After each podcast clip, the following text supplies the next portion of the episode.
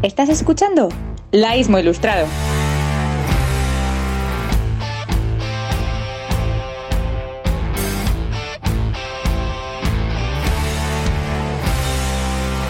Hola, hola, ¿qué tal? Bienvenidos. Eh, aquí estamos, los de Laísmo Ilustrado, grabando el segundo capítulo especial de Navidad. Aunque tampoco sabemos cuándo los vais a escuchar porque es complicada la edición en estos días eh, tan especiales de Navidad.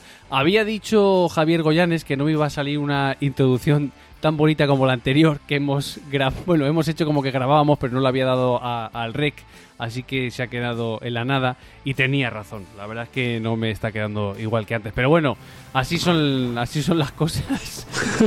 No le damos Estás improvisando. es Estoy improvisando porque en este último capítulo no tenemos, o por lo menos yo no tengo ya prácticamente guion. Eh, ¿Podría recordar las redes sociales que tenemos, por favor? pues Y mira, el equipo, el equipo que le gusta al hermano de Enrique. pues a ver, Eso, el equipo al completo. Las redes sociales son eh, Twitter, Instagram, arroba laísmo ilustrado. Y luego el equipo al completo somos Manuel, Javier, Enrique y Víctor. ¿Qué tal estáis? ¿Qué tal estáis? Ya es casi el quinto. O el, sí, no, el sexto. Joder, fíjate cómo estoy. Muy bien, muy bien. Estamos con ganas a pesar de que llevamos tres horas y media enfrente de un micro y después de hacer el capítulo del año, el último. Pues sí, porque recuerdo a nuestros oyentes que estamos grabando este episodio, el séptimo de la temporada, el mismo día sábado 18 de diciembre. o sea que aquí estamos metidos, eh, llevamos metidos desde las 4 de la tarde. Bueno, sobre todo estas referencias temporales me- no sirven para nada. Pero bueno, eh, también tiene que haber capítulos en los que haya cosas que se pueden desechar, pero oye, eh, así... Van saliendo las cosas. Eso Yo quería decir que si quería decir que si este capítulo se va a emitir antes de fin de año, que sepáis que vamos a dar también las campanadas, el que quiera. En el Twitter, en Instagram, tenemos en el Twitch daremos las campanadas. con sí, Ibai ya- Igual las grabamos y en 15 días los publicamos. Tendremos 12 uvas de Chernóbil traídas directamente por. Aprovechamos, por cierto, para felicitar a Manu en su 30 cumpleaños. Felicidades, Manuel. Nadie se acordaba, ¿eh? Menos mal que he sido yo ahí. ah, ah, Bueno, ahora ya tendrá los 30 y los achaques típicos de la edad.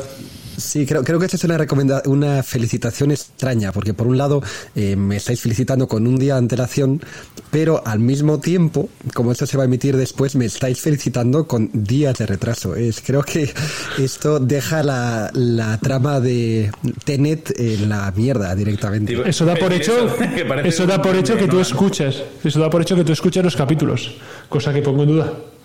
Una vez Yo los escucho siempre, siempre. Goyanes. Bien, bien. Pues ya sabes, el día 19 te lo pones de nuevo y estamos en, al día. Y Perfecto. como ya habrá pasado, ¿cómo crees que va a ser tu cumpleaños? A ver si aciertas. Ojo. Pues no sé, yo espero que venga Alona desde Chernóbil a felicitarme. Y, y En su microbús. eso- en su microbús. No, el, el microbús lo llevaba Igor. El conductor se llamaba Igor.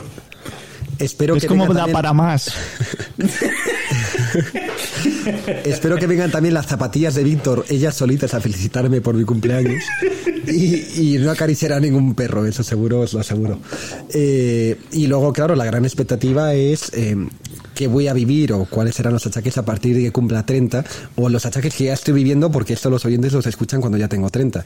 Entonces, bueno, pues no sé, eh, preveo determinadas cosas como un lumbago incipiente, eh, pues no sé qué más cosas. Calvicie, calvicie, es calvicie, Reflujo, calvicie. De hecho, ya, ya noto ardores. pierdo eh, mechones, eh, reflujo, estoy fatal de reflujo ya. Entradas. Apúntate a Pilates, te habrás apuntado a Pilates, yo creo.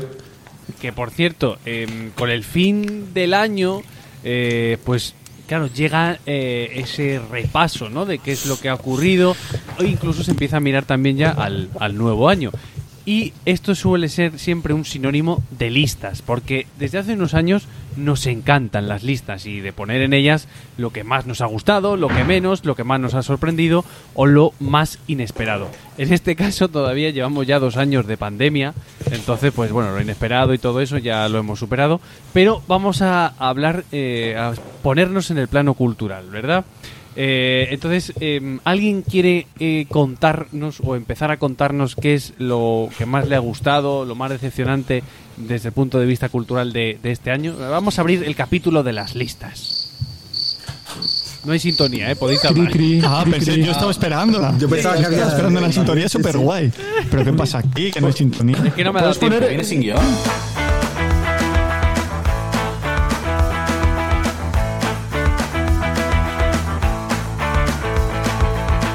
Eh, yo he dividido en cuatro, ¿vale? La mayor sorpresa, la mayor decepción, eh, lo que más me ha gustado y lo que menos me ha gustado. Empezando por la mayor sorpresa, eh, diría un libro, que es un libro que se llama Tenemos que hablar de Kevin, de una escritora llamada Lionel Shriver. Y aquí tengo que dar las gracias porque fue una recomendación de Víctor. Aunque también tengo que admitir que lo compré y lo dejé apartado porque es un libro un poco largo y me daba bastante pereza. Pero fue un inmenso horror, porque fue cogerlo y lo devoré. De hecho, eh, el día que lo acabé, empecé a leerlo, me quedaban unas 100 páginas antes de ir a trabajar, y llegué tarde a trabajar porque era incapaz de dejarlo a medias con lo que estaba leyendo. El formato del libro son cartas entre una madre y un padre comentando la infancia del tal Kevin, que digamos que es un niño un poco especial. Y si queréis leerlo, que yo os lo recomiendo encarecidamente, solo os doy una recomendación clave y es no leer nada sobre la trama. Y aquí os lo digo especialmente porque me he leído la contraportada del libro y fusila tanto la trama que deberían detener al, detener al redactor. Es decir, tú la lees la sinopsis y ya no hace falta que te leas el libro porque te ha contado la mitad directamente. Si me voy a lo que más me ha gustado, eh, bueno, aparte de hacer este programa con vosotros, queridos míos, sa- salvo por Enrique, sobre todo por Enrique, eh, diría el documental McCartney 321, que es- lo tenéis en Disney Plus. Son seis capítulos de 30 minutos con entrevistas de un gran productor americano a Paul McCartney. Y entonces a lo largo de los capítulos lo que van haciendo es desgranando el proceso creativo de los Beatles y es increíble. A mí mm, me dejó flipado. Tiene momentos únicos como el momento en que Paul cuenta de dónde viene Michelle. Y aunque yo ya había oído que John y Paul, cada vez que tenían que grabar un disco, se juntaban dos semanas antes y componían todo el tirón, aquí mm, a mí me costaba creerlo, pero aquí Paul pinta tan fácil el proceso creativo de los Beatles que al principio uno corre el riesgo de decir, pues, pues no eran para tanto, pues parece muy fácil, ¿no? Pero vamos, mm, es un error. Eran unos genios y es al final lo que acabas comprendiendo cuando ves el documental. A mí lo único, el único pero para mí es que se queda corto, quizás porque es un documental americano y profundiza un poco. A veces te dan ganas de decirle, por favor, sigue tratando ese tema, quiero saber más. La mayor de- decepción viene por este mismo lado y es el documental Get Back, que lo tenéis ahora también en Disney Plus. Eh, ¿De dónde viene esto? Es cuando los Beatles graban It Be, deciden hacer una película, entonces graban todo el proceso precisamente de componer las canciones y grabar el disco. En su momento sacan una película, la rueda un tío que se llama Michael Lindsay Hawk, que resulta que es un hijo de Orson Welles, pero eh, la película yo no la he visto, al parecer es deprimente, se nota que el grupo está en descomposición y bueno, pues quedó un poco como olvidada, de hecho ahora mismo no está en ninguna plataforma. ¿Qué ocurrió? Hace unos años a Peter Jackson, el director de Señor de los Anillos, le dieron acceso a todas las cintas, que eran como 60 horas de grabación y 120 de audio. El tío se puso a verlas y dijo, oye, esto no es tan deprimente. Y bueno, pues al final este tío tiene un problema que es la minutitis y se ha cascado un documental de más de 8 horas. La cosa que es que sobran por todos lados. Al final hay momentos increíbles también, eh, como el momento en que Paul compo- compone Get Back en cinco minutos, mientras esperan a que llegue John por la mañana, pero hay muchísimo tedio y no vale la pena. Al final, para contar que George está visiblemente harto de estar en el grupo, que Ringo está asustado con la idea de que todo se rompa, que Paul intenta sostener al grupo y que John está uvas, haría falta menos tiempo. Y lo que menos me ha gustado finalmente, pues luego Víctor, cariño, eh, corazón, hablamos de ello en el mazo. Vale, eh, me acabas de fusilar todo, todo, toda mi sección. Precisamente, eh, te- tenemos que hablar de Kevin, era, era uno de los libros que iba a decir. Y también iba a hablar del documental de Get Back, que no, lo- no lo he, que no lo he terminado, pero yo curiosamente Get Back lo iba a poner como una de las cosas que más me estaban gustando. Fíjate. Eh, te cuento, bueno, te cuento un poco porque de hecho lo tengo a medias. ¿eh? Estoy por el segundo capítulo, me quedan 40 minutos del segundo y el tercero, porque lo está dividido en tres partes de, de unas tres horas. Y el motivo por el que todavía no lo he terminado es que me dejaron una clave de Disney Plus eh, comprada en AliExpress y esa clave se acabó. Entonces me he tenido que volver a hacer hoy Disney Plus porque al final lo quería acabar de ver y, y he continuado con ello. Y a mí precisamente me estaba, me estaba gustando mucho, la verdad. Es verdad que, hombre, si lo ves seguido, igual mm, ahí es verdad que hay, hay espacios, sobre todo este segundo capítulo, más, más a lo mejor de relleno. Bueno, que la gente lo vea y decida, ¿no? Sí, ¿Y eso... lo que menos te ha gustado, Víctor? O sea, ¿qué más cosas tenías para aportar? Eh, sí, no, no, tenía, tenía que aportar precisamente el libro, bueno, que suscribo todas tus palabras. A raíz del, del- de este libro, una de mis decepciones del año es que, eh, bueno, tanto Esther como yo leímos el libro y nos encantó y nos pasó un poco como a ti. Eh, hay un momento en el que no puedes parar de leer y, y tienes que continuar. Además es un libro que a, a mí me dejó un mal cuerpo eh, increíble. Eh, había partes que me costaba incluso leer porque tiene partes muy chungas. Y justo fuimos a ver la película porque algo que nos gusta mucho hacer es eh, leer el libro y luego ir a compararlo con, con la película. Y fue una absoluta decepción. No sé si la has visto, Manu, a raíz de todo esto. Pero, y eso que la película tiene, tiene buenos actores como Tilda Swinton, Ezra Miller, pero de hecho tiene un 7,1 en el Film Affinity y yo pensé que iba a estar bien, pero creo que no capta nada del espíritu del libro, así que yo directamente recomiendo, recomiendo pasar a la novela. Me pasó un Yo poco sé- también con, con la película del talento de Mr. Ripley. A ver, creo que lo que pasa con eh, la película es que la directora intenta con, con todo lo que puede transmitir algo que es difícil de transmitir, porque al final lo que cuentas en una carta son los pensamientos. Y eso o le metes una voz en off a la película o lo tienes que hacer con imágenes y con recursos visuales. Entonces ella lo intenta con esa, eh, esos recursos, pero queda muy pobretón cuando te has leído el libro y tienes toda la profundidad. Y luego además te ponen como niño a un chaval que probablemente tenga 25 años ya y se nota demasiado. Y además yo creo que te has creado una imagen muy particular de cómo es Kevin cuando has leído el libro. Y es, entonces es imposible que no te la traicione la película. Pero la gente que conozco que ha visto la peli sin leer el libro le ha gustado mucho. Claro, pues a mí no me gustó nada por, por- por eso precisamente. Eh, bueno, tenía otro libro también de cosas que me habían gustado. Eh, estaba este y había escogido otro que es La gran hambruna en la China de Mao de Frank D. Cotter de la editorial Acantilado. Eh, no, creo, no sé si alguna vez he hablado del- de, este libro en, en algún episodio. Yo creo que lo has Eh, bueno, mencionado. sí. Lo he mencionado, pero claro, cuando lo acababa de comprar. Pero ahora justo, eh, bueno, me lo, me lo leí este año y, y, mm, la verdad es que me encantó, sobre todo porque habla todo de toda una historia que es un poco desconocida, por lo menos para mí. Al final la historia europea, la historia americana, te la sabes más. Eh, todo esto de China, al final, eh, también como el como China es más hermética, pues no tienes tanto tanta información. Eh, habla de, la gran hambruna por el, plan este gran salto adelante que quería llevar Mao Zedong eh, entre los años 1958 y 1962 para ponerse a la para superar en a Occidente en 15 años y eh, te cuenta todo el desastre que, que supuso. El plan básicamente era era fomentar, fomentar la creación de cereales de al final China es súper rural eh, fomentar cereales agricultura carne eh, de una manera descomunal eh, sin atender a pues a las necesidades de la tierra y sin tener ningún tipo de control con jornadas maratonianas para todos los agricultores y toda la gente hasta un punto, bueno, bueno, esclavismo puro y todas las consecuencias que tuvo tanto para la gente como para como para la para como para la tierra. ¿Por qué se llama la gran hambruna? Eh, básicamente porque todo eso, todo lo que ellos producían lo exportaban. Entonces llegó un momento en que a la población no se la daba no se la daba de comer y básicamente se la requisaba todo para venderlo es demoledor porque vas viendo cómo vas viendo toda la- todo cómo va saliendo mal y es un libro durísimo, durísimo. De hecho es el primer libro de la trilogía, es una trilogía sobre toda la toda la historia de Mao y vamos, me animó a comprar el siguiente sin ninguna duda. Ya os digo, yo os lo recomiendo mucho, es una historia para mí era muy desconocida y, y es una edición muy bonita. Yo he leído a Ray Dalio, que es diferente, esto es ensayo, ¿eh? Sobre eso y es brutal, porque dicen que la estimación es que ha murido tanta gente eh, en esos 10-15 años como gente murió durante la Segunda Guerra Mundial. O sea, Sí, se estiman sí, entre, entre efectivamente. 15 y 50 millones de muertos. Y justo lo que permite a China avanzar a, a nivel de país después de este momento es que permiten que una décima parte de lo que produzcan la gente se la queden como propiedad privada, como bienes privados, y es lo que permite impulsar el comercio interior y que se desarrolle la economía de China, cuando acaba ese periodo de la gran hambruna. Es, cuando lees sobre la historia de China flipas a colores, pero este es de los casos que... Y esto en, en el 1960, o sea que, que bueno, aquí está el franquismo, que era horrible, pero es que en la misma época estaban palmándose 50 millones de chinos porque no tenían para comer. La, la verdad es que todas las recomendaciones te dejan mal cuerpo, pero de las que he hecho, pero, pero está muy muy bien, ¿eh? Yo os lo, recomiendo, os lo recomiendo mucho, si os gusta la historia, es que a mí los libros de historia me gustan mucho, pues os lo recomiendo.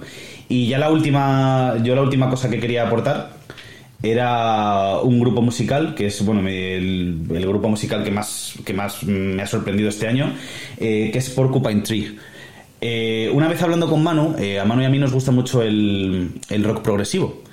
Entonces, pues grupos como Pink Floyd, King Crimson, que le encantaban a Manu, Yes, etcétera. Y una vez estuvimos hablando de que no había grupos actuales que, que actualmente pues recogiesen un poco ese estilo, lo supiesen adaptar sin que sonase pues muy machacón. Eh, por ejemplo, Manu me comentó de Tool, que es uno de los grupos de rock progresivo así más, más conocidos actuales y que a él le parecía que no tenían alma. En este caso, eh, usa el rock progresivo y, y creo que con, con, mucho acierto. Cuesta, cuesta un poquillo entrar, bueno, como en todos los grupos de rock progresivo, pero a mí me parece que tiene una calidad pero espectaculares. De hecho, me he escuchado toda, toda la discografía y, y, me han encantado. Así que yo aprovecho para, para recomendarlo si queréis, si queréis escuchar algo, algo diferente. Y en especial, eh, pues si queréis empezar por un disco, yo empecé por el más famoso suyo, el más reconocido, que es In Absentia, de 2002. Pero bueno, mmm, cualquier disco a partir del año 95 son muy buenos. Eh, y bueno, yo voy a ser, mmm, quiero ser muy rápido. Eh, voy a empezar con lo que me ha decepcionado, que en este caso es eh, una serie, eh, Mayor of Eastwood, Eastwood la de Kate Winslet. No me ha gustado Usted... nada, yo no sé si es porque la gente de a mi alrededor hablaba muy bien de ella y por lo tanto cuando la he visto me ha parecido un poco, eh, incluso me ha parecido un poco parecida, incluso la, la actriz a The Killing que esa serie estaba en Netflix y me gustó muchísimo, ahora ya no está, yo creo, y me gustó mucho cuando, cuando la vi. Y también, antes de continuar y decir lo que me ha lo que más me ha gustado, es, es habitual, ¿no? Que en este tipo, este tipo de listas que hacemos al final del año esté eh, precisamente muy condicionada por lo último que hemos visto. Entonces, yo lo que sí que diría que es que para mí personalmente eh, ha sido el año de los podcasts. Voy a recomendar dos. Uno que es eh, de ficción, que se llama La Esfera, que lo pueden escuchar en, Spotify o creo que allá donde sea, porque es de Podium Podcast. Eh, y las interpretaciones de Luis Taera y Marta Nieto son espectaculares. La trama es eh, tiene que ver con, con, los ovnis. Y luego un podcast narrativo, eh, 1931, que lo hicieron, lo hizo Carlos Alsina en más de uno, que cuenta la cómo llegó la, la Segunda República a España. Y por último, ya quiero recomendar una cosa que me ha sorprendido y que además me ha gustado mucho, que es La Matemática del Espejo, que es un programa de entrevistas de televisión española eh, presentado por Carlos del Amor y en especial recomiendo las entrevistas a Rosa María Calaf, una de las mejores periodistas que tenemos en España, sin duda. Y también me gustó mucho la entrevista con Javier Cerca. Son entrevistas íntimas, muy preparadas, con una calidad eh, de la fotografía espectaculares y es que está muy, muy, muy cuidada. Y yo, yo ya finiquito, a ver quién, quién, quién continúa.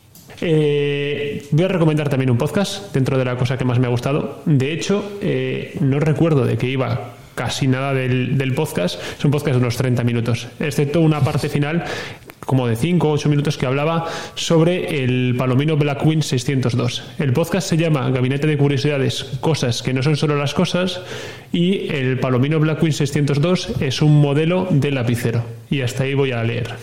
El que quiera saber más de ello y que quiera saber por qué es lo que más me ha gustado, que busque, que busque el capítulo en concreto. También me ha gustado mucho y llegó como con 6 años de retraso Fortnite. Empecé a jugar con unos colegas en febrero de este año y jugamos un grupo de amigos y creo que es muy muy divertido eh, por el hecho de jugar en compañía. Creo que pasaría algo parecido si vuelvo a jugar a Age of Empires con, con, con Enrique y con Aitor, que lo pondría como las cosas que más me han gustado del año. Y creo que tiene que ver más con el pasar tiempo con gente que te cae bien que, que el propio juego en sí, pero muy divertido. Eh, la cosa que menos me ha gustado la verdad es que eh, hago una cosa muy bien, creo, que es dejar cosas a mitad cuando no me gustan nada. Hace poco empecé el caso Hartoon, después de ver Mero Fistwood, que a mí me gustó muchísimo.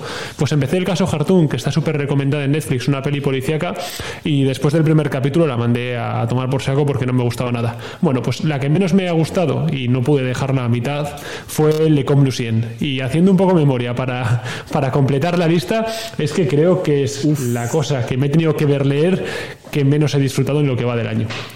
Eh, pero bueno, entiendo que tiene su, gusto y creo que eso es bueno porque si nos estamos respondiendo con, con, los mazos es que acertamos buscando el contrapunto, que es mandárselo a alguien que a lo mejor no opina igual que nosotros.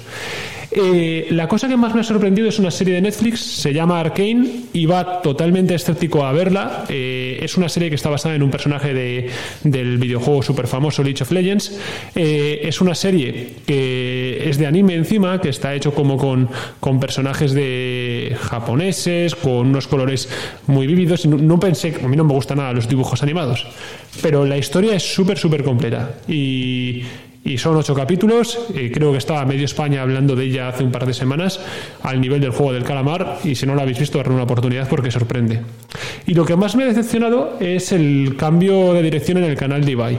Yo acabé el año 2020 viendo bastante YouTube, viendo un montón eh, o intentando seguir las tendencias de los principales streamers. Creo que hay un montón de gente joven que ahora eh, ve contenido en directo frente a reproducciones grabadas. Y ha habido un cambio en el tipo de, de, de vídeos que hay en YouTube y ahora muchísima gente ve, Twitch en su lugar y seguir un poco Ibai y a finales de la pandemia, de, del confinamiento puro, me gustaba el contenido que compartía, pero hizo un proyecto muy chulo de irse a una casa con amigos, que había un montón de colaboraciones de marcas españolas, tenía muchas ideas y lo ha cancelado hace poco para irse a otro a hacer otro proyecto en solitario, más o menos. Ha hecho un montón de entrevistas con Piqué, con jugadores de fútbol y ha sacado su propio equipo de deportes y creo que, a nivel particular Ibai, que es un poco el baluarte español en cuanto a, a contenido de vídeo, eh, lo ha hecho muy bien, ya ha sido un muy buen año para él, pero a mí me ha acabado aburriendo bastante. Y hasta ahí mi lista. Vale, pues os cuento, yo lo he dividido en lo que me ha sorprendido para bien, lo que me ha sorprendido, pero no sé si para bien o para mal, y por último lo que me ha decepcionado. Entonces, lo primero, lo que me ha sorprendido para bien, es la película que vi con Aitor, de la que hemos hablado en otro podcast, la de Maisabel. Me parece una película que no deja indiferente a nadie y he visto, ahora que tengo, pues eso, tienes todas las plataformas del mundo, ves películas, ves series, ves de todo, pero no he visto nada que me llene tanto como esta película a nivel emocional. Entonces, esto es lo que más me ha sorprendido para bien de este año. En cuanto a lo que me ha sorprendido, no sé si para bien o para mal, es otra recomendación, en este caso de Manu, un libro que me dejó, que ya sabrá cuál es, ya sabrá cuál es, pero bueno, lo voy Seguro. a decir para todos los oyentes. El proceso de Kafka. ¿Qué digo de este libro? Si es que no sé qué decir. Bueno, no te gusta para este situarnos... libro, no, que no he dicho que no me haya gustado, he dicho que no sé si me gusta para bien, para mal, o sea, no tengo muy claro la opinión que tengo del libro. Bueno, como sinopsis, para contar un pelín, la novela empieza con el arresto del protagonista una, llama, una mañana normal, acusado por alguien de un crimen en el que él tampoco sabe nada, y a partir de ahí es que lo que va relatando cada vez más surrealista. No voy a decir nada porque tampoco sabía muy bien qué decir, así que le digo a todos los oyentes que le den una oportunidad como yo le di y ya veréis cómo no nos deja indiferente. Una cosa tengo bueno, que decir, que esa no es recomendación mía. Tú te acercas a mi biblioteca, empezaste a ojear libros, lo cogiste y te dije, bueno, ese no está mal. Bueno, no fue, eso, eso implica recomendación, decir que no está mal. bueno, y, y, para terminar ya, para hacerlo cortito, lo peor de para mí de este año ha sido sin duda el final de la casa de papel. No sé si la habréis visto o habéis seguido la serie, pero vamos, sin querer hacer spoiler tampoco de ningún tipo, creo que llegaron a un punto en el que ya no podían contar nada más, querían estirar un chicle ya imposible y que buscaron un final sensiblón y surrealista, así que no me ha gustado nada. Tenía que haber terminado hace ya varias temporadas. Esa ha sido mi gran decepción.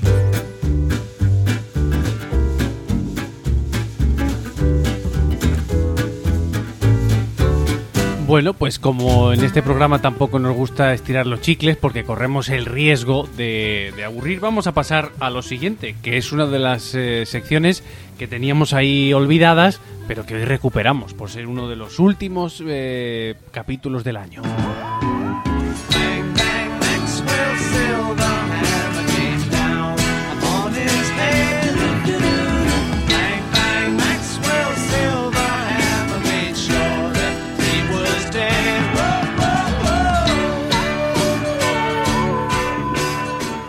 Y jugándonos como lo estamos jugando ya con los derechos de autor de las músicas que ponemos, pues...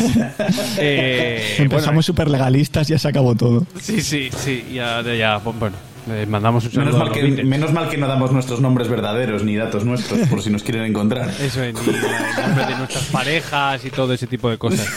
Vamos allá con, la, con el espacio, con la sección de la pedrada que le corresponde a Víctor, que luego manda el mazo a otra persona. Yo creo que el principal problema de esta sección es que todavía no he conseguido explicarla bien y por eso la gente a lo mejor no la entiende. Yo creo que Manu, a ver si a lo mejor Manu es capaz de explicarnos. Manu, eh, que tú te expli- lo explicas bien. A ver, ¿en qué consiste esto? A ver, eh, pues básicamente la idea es eh, equilibrar entusiasmos. Creo que todos nosotros somos muy entusiastas de los temas que nos gustan y los contamos pues con un poquito de sesgo porque nos encantan y al final pues falta un poco el contrapunto para que los oyentes se puedan llevar un poco un conjunto sobre, oye, esto merece la pena o no. Entonces, eh, la idea del mazo es enviar eh, la recomendación que nos entusiasma a la persona que crea- creemos que quizás puede ser más ese contrapunto y puede equilibrar eh, nuestras ganas para que también vean esa peli o lean ese libro o escuchen ese disco y den su opinión para que el oyente tenga ambas perspectivas. Pues voy a grabar esta explicación y cada vez que alguien no lo tenga claro, se la pondré.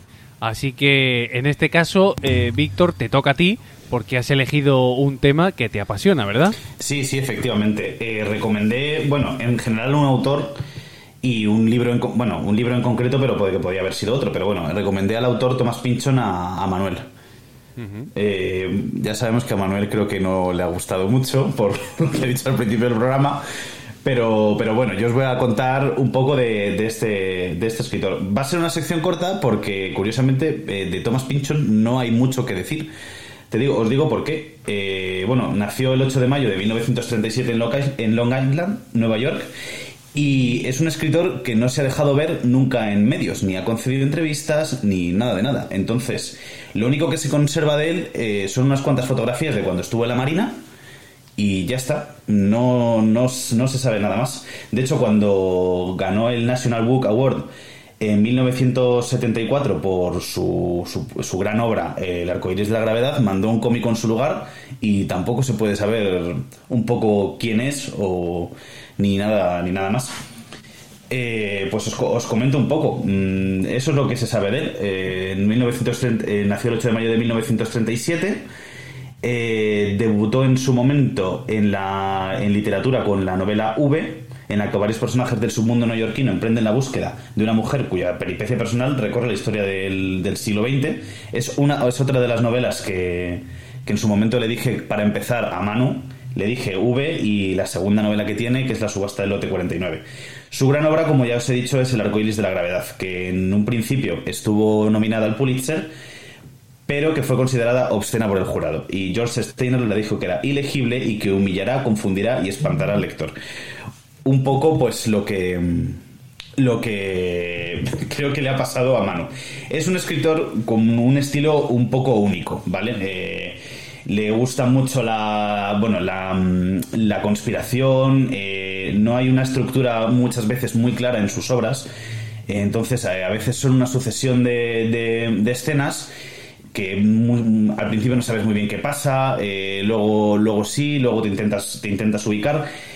Entonces, eh, a mí me, me parece muy fascinante porque yo al principio no entendía nada, pero, pero a- a- por alguna extraña razón yo sigo leyendo a este, a este hombre y me gusta todo y a, medida que voy leyendo más obras de él le voy comprendiendo más. Pero eso no es un autor fácil ni mucho menos. De hecho, eh, ya os digo que como no se sabe muy bien de él, al final lo que tenemos de él es un poco sus obras al final nos tenemos que guiar por él por, sus obras. De hecho, en su momento que se consideró que era Luna Bomber, el periodista, terrorista de los Estados Unidos. También se dijo en su momento que había coincidido con Lee Harvey Oswald y que podía sab- saber algo más de, mm, de la, del asesinato de Kennedy. O sea, eh, cosas... mm, ya os digo, en 2009 se estrenó un documental de, de Thomas Pynchon que habla precisamente con personas que supuestamente son amigos o son conocidos de, de él y de hecho las ideas que da uno y otro no coinciden en absolutamente nada. Entonces Es, es lo curioso. Al final tienes que conocer a esta persona por, por, su, por sus obras. En, en este sentido, eh, ya te digo, yo recomendé la subasta del lote, del lote 49. Es una novela que curiosamente lo llaman como más concisa y más lineal de Pinchon. O sea, es de las más de las más accesibles un poco para empezar y por eso fue una de las que de las que recomendé. La intriga sigue un poco lo- las trazas de un antiguo servicio postal secreto, que aquí creo que se tradujo como restos, en, en el original era Tristero, eh, como parodia de un poco del drama jacobino y de la conspiración que implicaba a los germanoamericanos en la Segunda, en la segunda Guerra Mundial. Es, es una novela muy curiosa, eh, ya os contará más Manu de él. Es, el estilo es un poco, pues es un escritor, eh, se califica como posmoderno.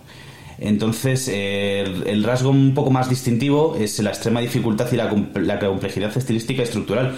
Por ejemplo, en el, en el arcoíris de la gravedad eh, hay personajes que a lo mejor no vuelven a aparecer, entonces, y de los principales, entonces te quedas un poco en plan, ¿qué ha pasado? Y demás, un poco, eh, necesitaría una guía de lectura un poco, pero mm, si os, si os apetece un autor que, que desafíe un poco tus... eh, que sea algo muy diferente a algo que has leído, a mí me parece, a mí, me- vamos, es que me, me gusta mucho, de hecho estoy intentando conseguir, toda su, co- conseguir todas sus obras.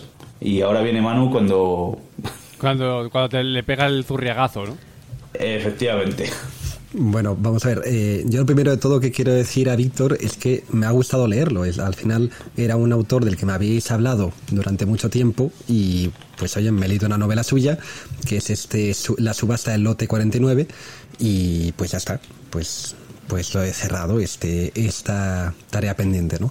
Entonces, eh, tal como tú has hablado del autor en general y a mí me ofreciste a leer una de sus obras, yo quiero seguir un poco el mismo recorrido proponiendo dos teorías para explicaros lo que pienso de este, de este libro, que son dos teorías que se me han ocurrido en el, en el tren y probablemente no se sostengan, ¿vale? Pero allá vamos. La, la primera de todas son las sensaciones generales con esto que dice Víctor de el estilo de escritura de Pinchon. Yo no sé si estáis de acuerdo conmigo, pero creo que una de las cosas más bonitas de leer es ese momento en el que ya no estás leyendo. Es decir, aunque sigues avanzando en el texto, tu cabeza se ha metido el todo en él y entonces casi ni te das cuenta de que estás avanzando porque estás imaginando todo lo que te están contando, ¿no? Y yo creo que ese momento llega cuando te metes en la cabeza del autor y el texto que te está entregando el autor se convierte, entre comillas, en tu pensamiento. Entonces, para mí eso me permite catalogar tipos de autores. Eh, están los autores de libros que eh, lo que decimos comúnmente se leen como el agua, que es una escritura más llana, que no tiene por qué ser ni bueno ni malo, y que desde el comienzo ya te metes de lleno en el libro. ¿no? Aquí te metería, por ejemplo, a Dan Brown, que es un autor que a mí no me gusta, pero también os puedo meter a Manuel Chávez Nogales, que me encanta, y es una literatura fácil de entrar en ella. Luego hay un punto intermedio, que son los autores en los que cuesta más entrar, quizá porque tienen una forma de escribir más particular, pero de repente al principio estás pensando, Dios mío, no voy a poder con esto, y cuando pasas 15, 10 páginas o 20, hay un pop mm, repentino, ya te has metido en la forma de pensar y de escribir de este autor, y a partir de ahí todo va rodado y disfrutas un montón de la lectura. A veces es porque tiene un estilo propio, a mí me pasó por ejemplo con Lolita o con El gato pardo, que llegué a pensar, bueno, voy a dejar estos libros porque mm, no puedo con ellos, y luego me encantaron. Y luego a veces también por otra época, ¿no? Yo creo que, por ejemplo, pues literatura decimonónica como Madame Bovary o como Drácula puede costarnos entrar porque es otra forma de ver las cosas. Y luego hay autores que, que son los autores con los que yo nunca llego a sentir ese punto de conexión, porque por los motivos que sea, vas constantemente a empellones y nunca dejas de notar que estás leyendo. Entonces, es como puede llegar momentos en los que avanzas unas cuantas páginas en que parece que empiezas a coger ritmo, pasas del paso al trote y parece que vas a llegar al galope, pero de repente te meten dos páginas en que lees, relees y dices, es que no entiendo ni papa de lo que me está diciendo este tío. Porque, porque no, no sé, mm, quizá tiene una forma de pensar que no caja con la mía o, o yo qué sé. Entonces, bueno, pues eh, son los tipos de libros que yo pues eh, tiendo a abandonar, aunque no me gusta abandonar libros. eh, porque al final, pues, o, como mucho, a lo mejor llega un punto en que digo, bueno, pues si hay partes que leo bien, pues vamos a llegar con esto hasta el final, pues estas partes que no entiendo nada, mm, me las leo asumiendo mi supina ignorancia y avancemos. Aquí yo meto, por ejemplo, otro autor que tú me recomendaste, Víctor, que es Follner. Yo con el libro de Mientras agonizo, aunque al final creo que se hubiera- lo hubiera leído una segunda vez, habría disfrutado la primera vez, se me hizo a veces mm, pues una cierta pelota en, la garganta. Y aquí metería también a Pinchon. A mí eh, es un libro el que me muchas veces me cuesta entrar. Estoy peleando con él constantemente. Em, el libro empieza de una forma un poco excéntrica que me gusta, pero ya de repente en la página 10 me empieza a meter una comparación de la trama con la princesa de la larga melena en lo alto de la torre y os juro que mm, releí aquellas tres páginas tres veces y al final dije, bueno, pues mira, este tío quiere meterme en un guirigay y no hay forma de que lo entienda, voy a pasar porque esto no hay forma, ¿no? Yendo al libro en particular, mi segunda teoría, yo diría que mm, lo que por lo que apuesta el libro es una trama que es una mezcla de realidad con un toque fantástico y un poco lo que tú dices, Víctor, un toque conspiranoico, un poco onírico, ¿no? Un, un toque de intriga con cosas ocultas, esta, esta red restos, que es una especie de servicio postal paralelo que ha estado avanzando a lo largo de los siglos, primero en Europa y luego se ha movido a Estados Unidos y no está muy claro qué pretenden lograr eh, con ese servicio postal paralelo. Eh, pero bueno, tiene ese aire, ¿no? Un poco como onírico, eh, conspiranoico, intriga. Entonces, yo los libros que he leído de ese estilo hasta ahora eh, suelen juntar dos cosas. Mm, bueno, voy a decir los primeros libros que he leído, que son El proceso de Kafka, aquí me gracia, Enrique que lo hayas comentado, El percherón mortal, de un tío que se llama John Franklin Bardeen, El percherón mortal, perdón, y luego de Leo Peruz, que es un autor que me encanta, dos libros, El maestro del juicio final y El marqués de Bolívar. Entonces, estos siempre combinan, cuando eh, estos libros que son del mismo estilo, la parte inquietante, digamos la pesadilla, y la parte cómica slash surrealista, o más bien, también podemos llamarlo, señor lector, esto es una tomadura de pelo, sígame en este camino, ¿no? Pero siempre, combinando estos elementos, siempre tiran o para un lado de la balanza o para el otro, ¿vale? El proceso y el maestro del juicio final tiran por lo inquietante, probablemente, y luego El Marqués de Bolívar es un libro que a mí me encantó porque tira por el cachondeo. Y de hecho, yo son libros que os recomiendo mucho porque creo que son muy entretenidos y más aún para enganchar a chavales a la lectura. Pero este libro, el, La subasta del lote 49, no, no decide tirar por ninguno. Al final mm, adopta una postura ambigua en que no tienes claro si se está cachondeando o si te está planteando algo inquietante real de esta red restos. Entonces, al final y luego esta ambigüedad la mantiene a lo largo de todo el libro. Durante todo el libro no tienes claro si esto es una pura broma o si es un pretende contarte algo inquietante que va a tener un resultado. Entonces, al final la sensación con lo que yo me quedé cuando cerré el libro no es de señor lector, acompáñame en esa tomadura de pelo, es de señor lector, le estoy tomando el pelo de la forma más brutal. Eh, entonces, yo cerré el libro y dije, bueno, pues no me he enterado de nada, no sé cuál es la conclusión de este libro, de hecho creo que no la tiene. Y, y nada, pues lo cerré, lo dejé en la biblioteca, dije, bueno, pues ha sido una experiencia, pasemos a lo siguiente y ya está.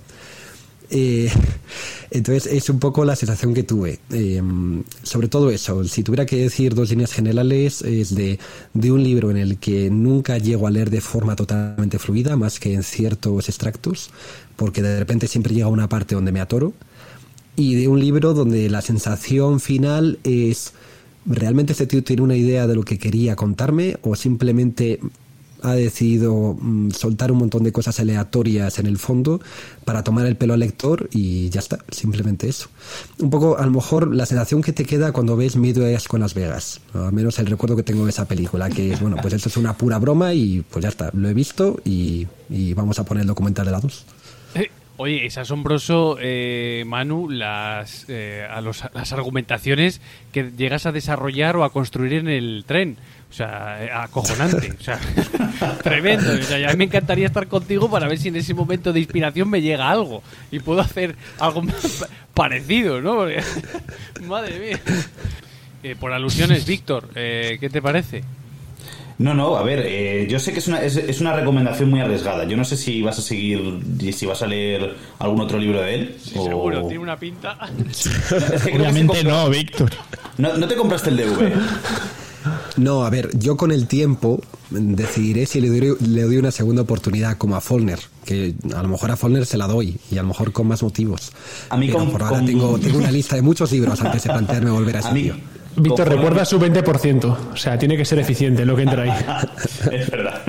A mí con, con Fallen me pasó lo mismo. Eh, leí por primera vez El ruido de la furia y no entendí nada y lo detesté. Y a medida que he ido leyendo algo más, de hecho, mientras agonizo, el libro que has comentado, fue para mí el libro que dije, digo, pues este autor no está nada mal. De hecho, ese libro me encantó, precisamente.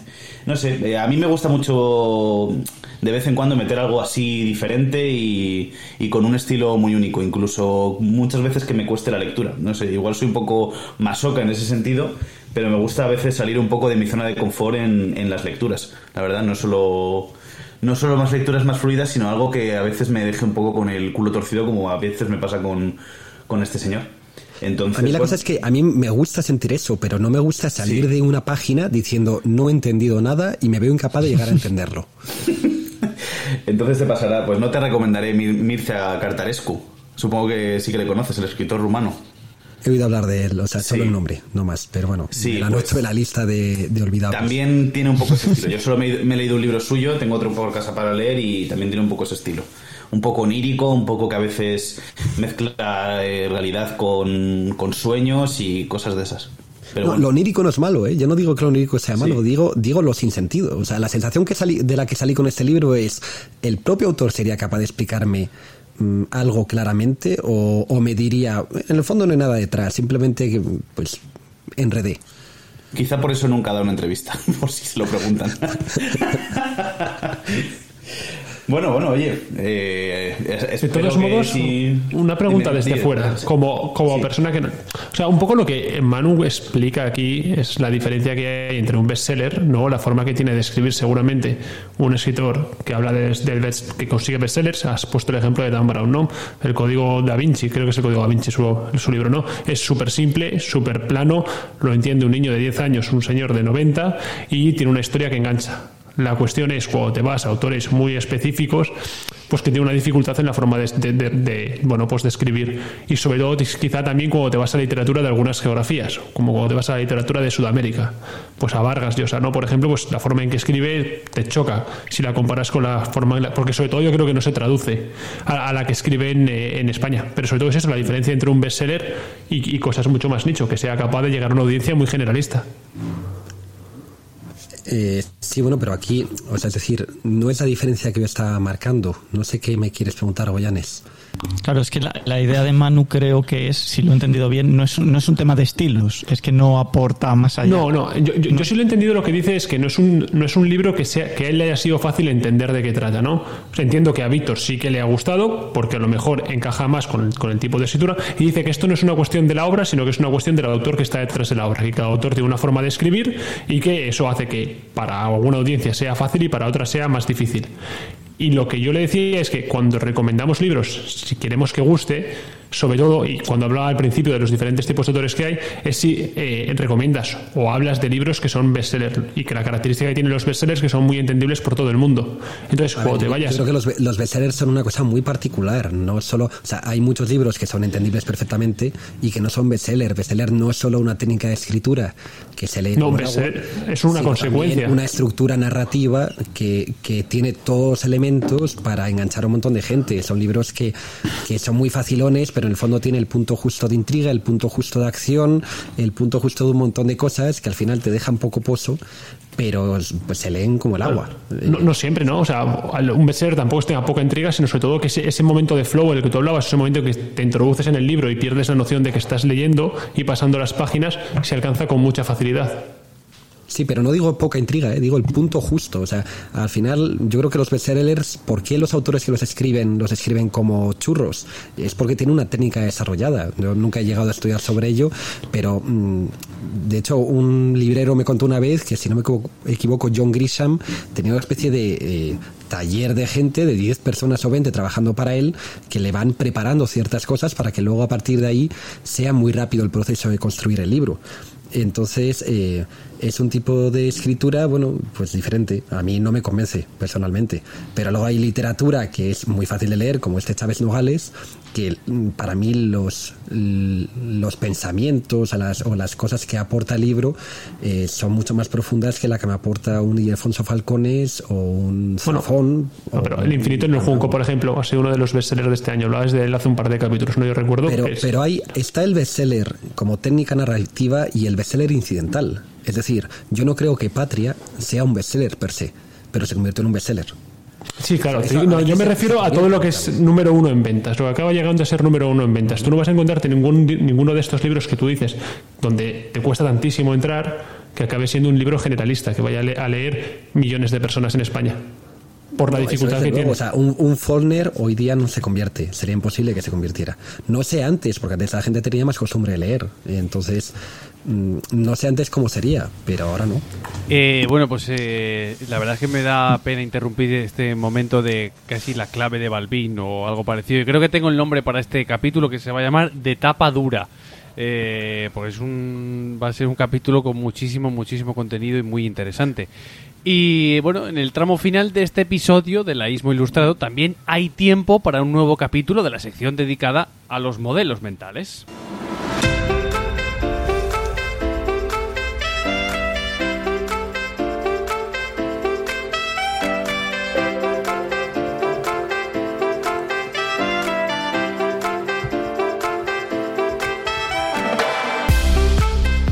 Pero antes, Javier, quiero que escuches a un fiel oyente de este podcast. Su nombre es Roberto y nos comentaba esto sobre el último espacio de modelos mentales. Eh, hay una canción de, de Joaquín Sabina que se llama Círculos Viciosos, que es de ese rollo completamente. Empieza a preguntarse por qué, por qué, por qué, y al final termina llegando al mismo sitio, porque realmente es un círculo vicioso si te das cuenta que vosotros no tenéis patrocinadores porque no tenéis tiempo para preparar mejor todo, pero realmente es porque no tenéis patrocinadores y no podéis vivir del programa. Entonces, no tenéis tiempo básicamente porque no es vuestro trabajo. Si fuera vuestro trabajo con patrocinadores, tendríais más tiempo para prepararlo. Entonces, al final volverías con un sexto porqué al inicio de todo. Dale una vuelta que yo creo que, que está muy interesante. Y por cierto, me habéis enganchado, ¿eh? Porque está de jefe porque va a caballo, porque va a caballo. Que, está, eh, que esto enlaza con la parte de los porqués, ¿verdad, Javier? Sí. Bueno, lo primero de todo, hacer ese hombre vicepresidente ejecutivo. ¿eh? Nos falta alguien de marketing que, traiga patrocinadores y hemos dado con él. Eh, pues sí, sí, exactamente. Eh, no tenía muy claro cómo iba a empezar la sección después de tantos capítulos desde el último, de tanto tiempo desde el último, pero, pero justo es eso. O sea, en, el anterior episodio de los modelos mentales hablábamos de los primeros principios y uno de los trucos que hablábamos era hacerse preguntas de por qué constantemente, ¿no? Y, bueno, pues creo que ha detectado muy bien cuál es el problema que hay en el podcast. Así que, esperamos esos patrocinadores eh, con anhelo. Eh, el, otro modelo del que hablamos, que fue el primero de todos, fue la, navaja suiza, ¿no? que era esa especie de herramienta multidisciplinar y de las ventajas que teníamos aprendiendo un poco de diferentes ciencias, aunque a veces no fuese la que más nos apetecía o nos gustase, y, cómo al final acaba haciendo ese clic que, hace que todas las piezas entre sí encajen, ¿no? y, las ventajas que tiene, pues leer sobre un montón de cosas e incluso a ver películas o libros que, que, no nos gusten mucho y que te lleguen por, por un mazo. Así que, que, que, creo que hasta la parte del mazo encaja dentro de, de este de la navaja suiza. Y, bueno, pues lo que yo quería hablar hoy no era tanto un modelo mental, que va, va unido, sino hablar de los sesgos cognitivos. ¿no? De hecho, al principio, eh, Aitor, tú hablabas de, esta sección como la sección de los sesgos cognitivos, ¿no? Eh, y al final está todo un poco interrelacionado, porque eh, un modelo mental sería ser capaz de identificar esos sesgos que nos encontramos. ¿Qué es un sesgo cognitivo? Un sesgo cognitivo es un atajo mental. Eh, dice la Wikipedia aquí en una frase un poco pomposa que es una distorsión de la información que se produce en nuestro cerebro al procesarla. Bueno, pues básicamente es que cuando entendemos las cosas que pasan, las entendemos de una manera concreta que se ajusta a nuestra personalidad. ¿no? Es, un, efecto psicológico. Y, y su origen muchas veces va unido a la evolución del ser humano. Alguna vez habló ya de Daniel Kahneman, el Nobel este de Economía, ¿no? que era un psicólogo él definía en su famoso libro de Pensando rápido y despacio que el ser humano tiene dos sistemas, ¿no? El sistema A y el sistema B. El sistema A es un sistema rápido, es un sistema que hemos desarrollado en base a la evolución, donde tú oyes rugir a un león y no te piensas a identificar si es un león o es una leona o es un tigre, no, echas a correr. O que si tú tocas la, cafetera por la mañana caliente, eh, quitas la mano rápidamente. No hay un proceso de decir, ostras, esto qué temperatura tiene, vale, 85 grados, me voy a quemar. No, o sea, hay una parte de nuestra vida que se, se basa en impulsos, que es el sistema A, y luego hay un sistema B, que es un sistema mucho más eh, reflexivo. Eh, un abogado leyendo un caso o, justificando un caso ante un juez. tú a la hora de decidir si te compras un piso en el Manzanares o en el centro de Madrid. O sea, toda esa parte, que es mucho más pensada y, pausada, es el, sistema B. El problema de todo es que a día de hoy mm, el sistema A, el de quitar la mano cuando nos quemamos del fuego, es muy útil para muchas cosas, pero en la mayoría de las veces nuestra vida ha dejado de ser una cuestión de vida o muerte y tenemos mucho más tiempo para pensar y a veces tomamos decisiones de forma muy apresurada simplemente porque este sistema entra en, juego. ¿no? Entonces, de lo que quiero hablar hoy es de los cuatro villanos en la toma de decisiones. Y aunque ya empezado así con esto de los cuatro villanos, prometo que no va a ser un spaghetti western grabado en Almería, sino que van a ser cuatro sesgos concretos y voy a ir muy rápido a través de ellos. Entonces, para todos aquellos a los que les aburre un poco esta sección, voy a empezar con un cliffhanger, que es el término inglés, esto para decir que, os voy a dejar como con, interés y ganas, y es contaros que probablemente no estéis tomando las decisiones de la manera más eficiente que podríais. Eh, de nuevo, nombrando a Kahneman, él decía que algo destacado e ignorado por la mayoría de las personas es que en muy pocas ocasiones nos quedamos perplejos, nos quedamos sin palabras. Y yo he pensado un poco y es cierto, muy pocas veces te quedas mudo, ¿no? El estado natural de nuestra mente es tener pensamientos intuitivos y opiniones sobre prácticamente cualquier cosa que nos encontramos en nuestra vida. Por ejemplo, escuchándome estos últimos tres minutos que llevo hablando, ¿no? Seguro que hay gente que, ya tiene opiniones sobre mí, que esto le parece un coñazo, que ya está otra vez este tío hablando de los modelos mentales, o al contrario, que solo tiene interés por cómo he empezado a, explicarlo, ¿no? Entonces, nos guste o, nos repelen las ideas, al final eh, las personas generamos esa opinión mucho antes de tener información suficiente para generar eh, pues, pues opiniones fundadas, para para, para querer cosas porque, porque sabemos sobre ellas. Creemos o recelamos de la gente o de las ideas sin saber muy bien por qué. Es decir, existe una tendencia a llegar a conclusiones sin analizar la información que hemos eh, recibido, eh, sin llegar a analizar la, la, información que hemos recibido. Eh, entonces, para hablar de estos cuatro villanos, he leído un resumen, el libro lo tengo pendiente, de un librito que se llama Decisivo, cómo tomar mejores elecciones en la vida y en el trabajo. El nombre mola más en inglés, eh, creo que no está traducido y esta sería un poco mi, chapuza traducción, pero bueno, está escrito por dos hermanos, que son los hermanos Heath, Chip y, Dan, que la verdad que tiene unos nombres con mucho gancho. Y eh, en el libro se enumeran estos cuatro villanos, cuatro sesgos que, que, bueno, voy a explicarlos muy brevemente porque no quiero alargarlo mucho, pero si alguno de nuestros oyentes eh, quiere más información sobre ello, que deje un mensaje a través de las redes sociales que Héctor explica al principio de cada capítulo y yo hago un, un podcast específico sobre ellos. Y además, para hacerlo un poco más ameno, lo que voy a hacer es no solo decir yo el primer ejemplo, que lo voy a hacer, sino como son cuatro y vosotros sois cuatro, os voy a preguntar que pongáis un ejemplo de cada uno de estos sesgos a ver si los estáis entendiendo o no. ¿Vale? Entonces, nuestro primer villano es el efecto marco, o en inglés narrow framing que es eh, un sesgo, que un sesgo cognitivo, de nuevo un atajo no mental, que se da cuando la gente toma decisiones basadas en la información que se presenta, que se le presenta en lugar de en base a los hechos reales. Y en consecuencia de ello, normalmente tomamos decisiones en términos binarios. Si sí o no, si es bueno o malo, si es blanco o negro, ¿no? Entonces, eh, a la pregunta de, por ejemplo, cuánta gente se ha vacunado en España, ¿no? O sea, están los que se han vacunado y los que no se han vacunado. Y los que se han vacunado son los buenos y los que no se han vacunado son los malos.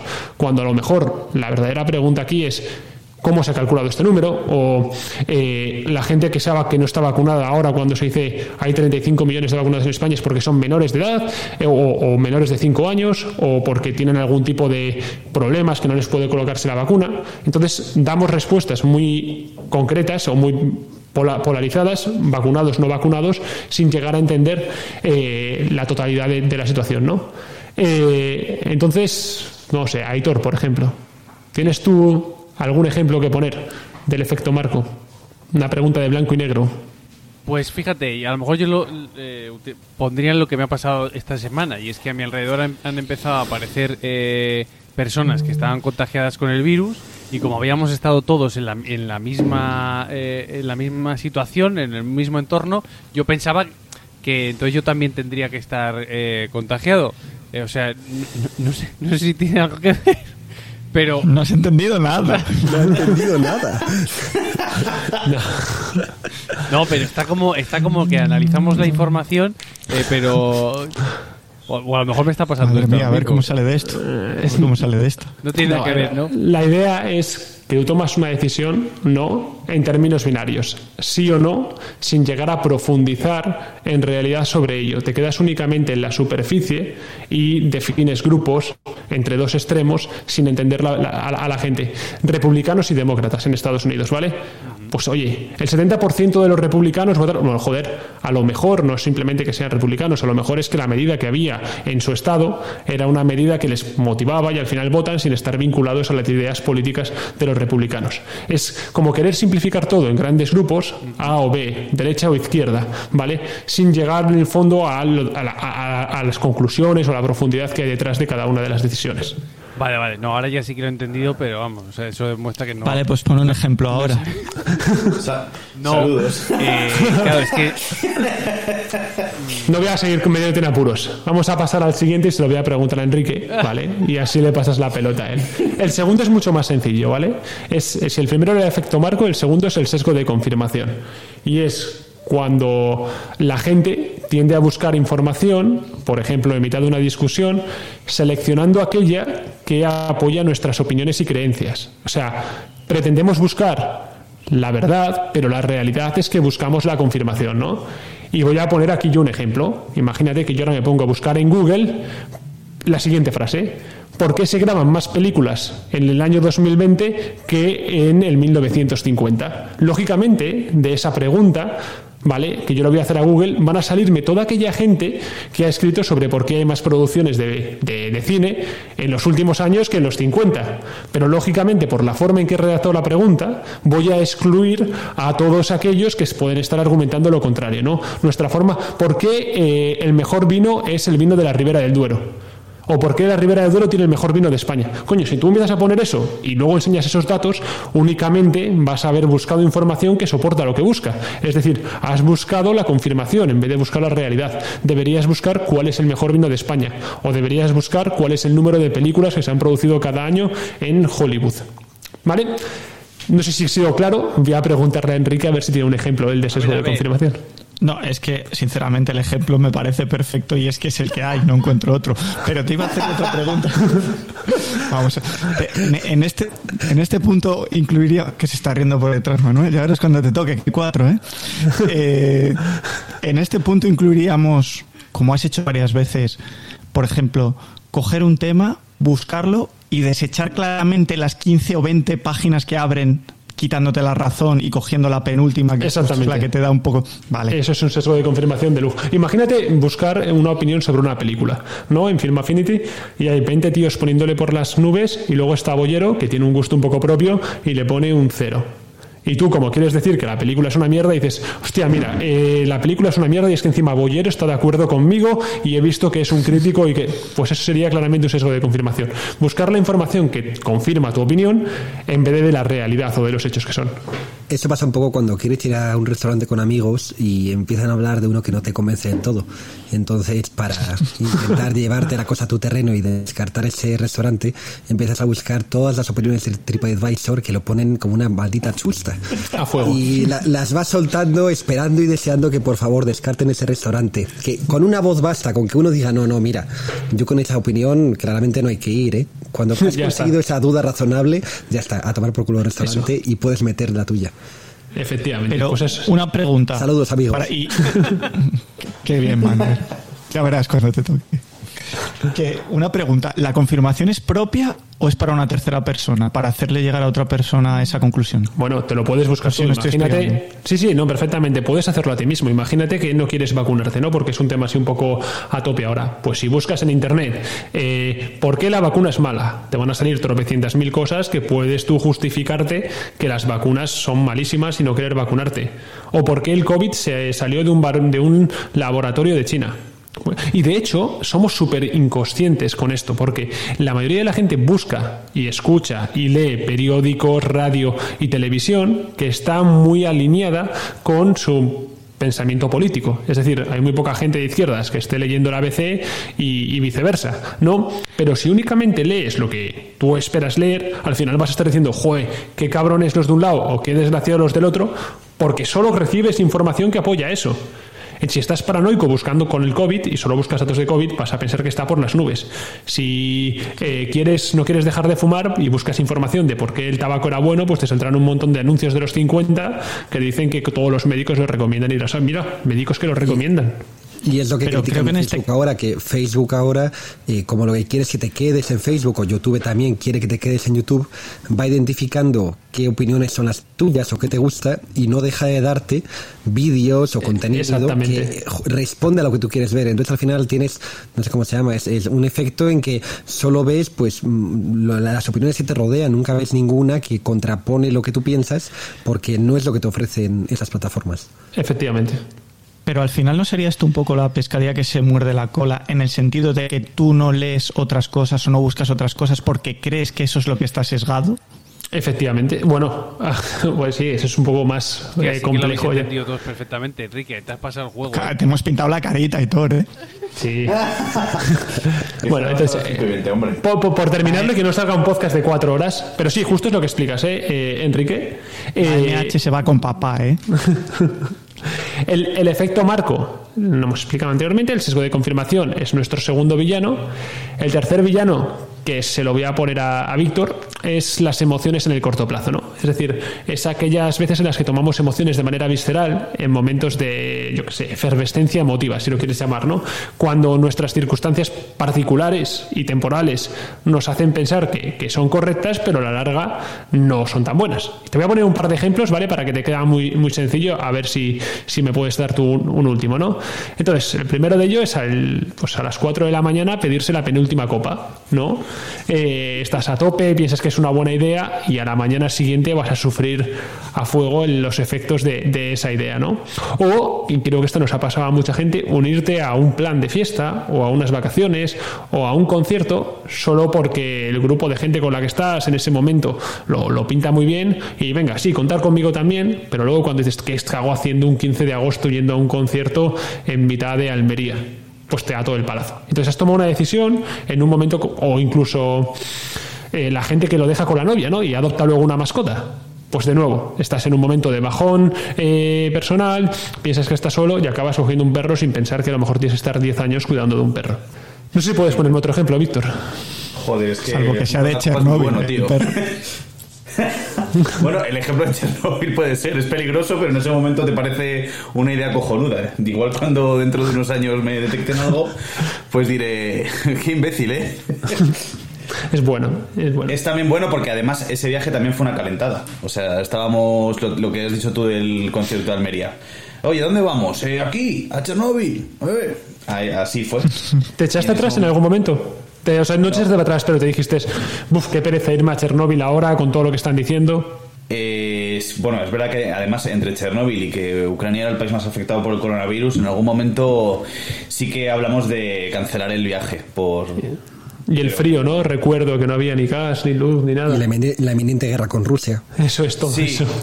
Es verdad que todo jugaba un poco en nuestra contra, pero al final, al final fuimos. Pero sí que es verdad que hubo voces críticas que, que, que se plantearon que no era la mejor de las ideas. Pero sí, sí, sí. A mí no me ha quedado claro. ¿Puedes poner otro ejemplo, Víctor? Eres- Yo creo que es el mejor mierda, ejemplo tío. que ha puesto Víctor y el que ha puesto Javier.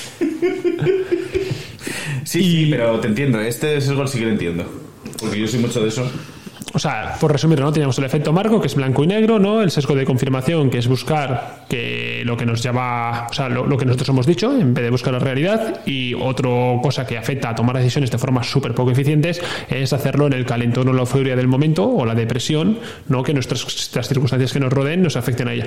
Y el último, que también suele hacer a que ayudar mucho a que metamos la pata, y se lo guardaba a Manu porque encima sabe un poco de él, así que espero que ponga muy buen ejemplo, es el efecto Dunning-Kruger, ¿no? El efecto Dunning-Kruger, eh, que tiene un nombre un poco complejo, vais a ver cómo es muy muy sencillo. Es mucho más fácil entenderlo si lo veis en un papel, pero como esto es un podcast y no un vídeo de YouTube y no puedo pintarlo, pues os lo vais a imaginar, ¿no? Es una curva muy similar a la de adopción de productos de Garner y creo que con esto no ayudo nada porque no todo el mundo sabe cómo es, así que voy a pensar, voy a pediros que os imaginéis la silueta de un caracol, ¿no? Empezando por la cola, pues que rápidamente surbe hacia arriba como si fuese la, la, concha, ¿no? Del, del caracol, luego baja también de forma muy rápida y luego paulatinamente sube de manera más lenta por el cuello y los cuernos del caracol. Ahora que tenéis un poco la idea, ¿vale? Lo que el efecto Dunning-Kruger dice es que cuando empezamos a entender, a leer, a informarnos sobre un tema, al principio sobrevaloramos nuestra capacidad sobre el mismo. Es decir, en la gráfica que hemos intentado imaginar, la- las abscisas, que sería la- el eje de las X, el horizontal sería el tiempo, ¿no? A medida que vas aprendiendo y va pasando el tiempo que vas estudiando sobre un tema, ¿no? Pues esa es la, la X y la Y, ¿no? Sería el, el eje de ordenadas, que sería nuestro nuestra creencia sobre el conocimiento de una cosa. Entonces, a medida que empezamos a estudiar, empezamos a subir por la espalda del caracol y después de habernos escuchado seis canciones de los Beatles, nos pensamos unos expertos en los Beatles. O después de haber leído cuatro cosas en Internet sobre Cardano, pensamos que vamos a hacernos multimillonarios con las criptomonedas. Estamos en la cúspide de esa... eh, no sé cómo se dice, tío, lo del caracol, la concha del caracol, ¿no? Eh, ¿Qué ocurre? Que a medida que seguimos avanzando, seguimos leyendo más sobre eh, rock alternativo o seguimos leyendo más sobre eh, criptomonedas, el Bitcoin, etcétera, nos damos cuenta que no teníamos ni idea y que nos hemos estrellado y perdido un montón de pasta porque realmente éramos unos ignorantes o que en el fondo no tenemos ni idea de música, hoy solo habíamos escuchado eh, Let It Be y Yellow Submarine, ¿vale? Y luego, según seguimos eh, aprendiendo y dedicando más tiempo, eh, pues de nuevo volvemos a, aumentar nuestra confianza y, la y, lo, que sabemos realmente, ¿no? Entonces ya sería ahí cuando llevas varios años estudiando sobre eh, bloques de, de datos o, o sobre la vida de John Lennon que puedes tomar decisiones y vuelves a tener esa confianza inicial. No sé si ha quedado claro, no sé si al final con lo del caracol os he confundido un poco, pero como tengo a mano aquí para echarme una eh, un cable, le dejo que ponga un ejemplo. Bueno, yo lo primero pensaba que el, el- el efecto Dunning-Kruger era la opción de que te matara el sueño es un monstruo con cuchillas en las manos. Pero más allá de eso, no sé, es que mm, mi vida está hecho de esos ejemplos, pero creo que nunca acabo de remontar la curva. Es la sensación que he tenido siempre. Eh, pues yo qué sé, hubo un tiempo con la... Te puedo dar mil. Con la guitarra, pues cuando empecé a tocar, me acuerdo de la primera canción que me decía mi padre, es Oye cómo va de Santana, luego aprendo Samapati y me creo "Oh, de puta madre, madre mía, qué bien toco.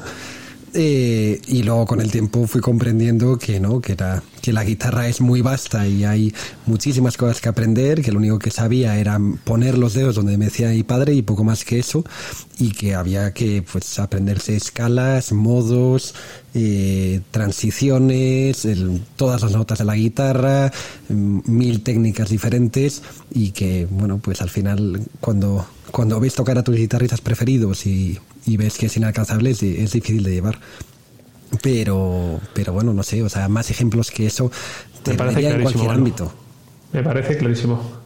Pues muchísimas gracias, Javier. Ha sido, ha sido un placer. Y tenemos que ir despidiendo porque se nos va. Eh, pido disculpas por mi, por no haber puesto el ejemplo adecuado, pero bueno, hoy tengo la cabeza. Ya es tarde. Sí, ya es tarde. ya voy tarde, Y no hemos tenido intro tampoco y fatal, ¿eh? Hoy horrible, hoy horrible. ¿Qué le vamos a hacer? Es el último programa.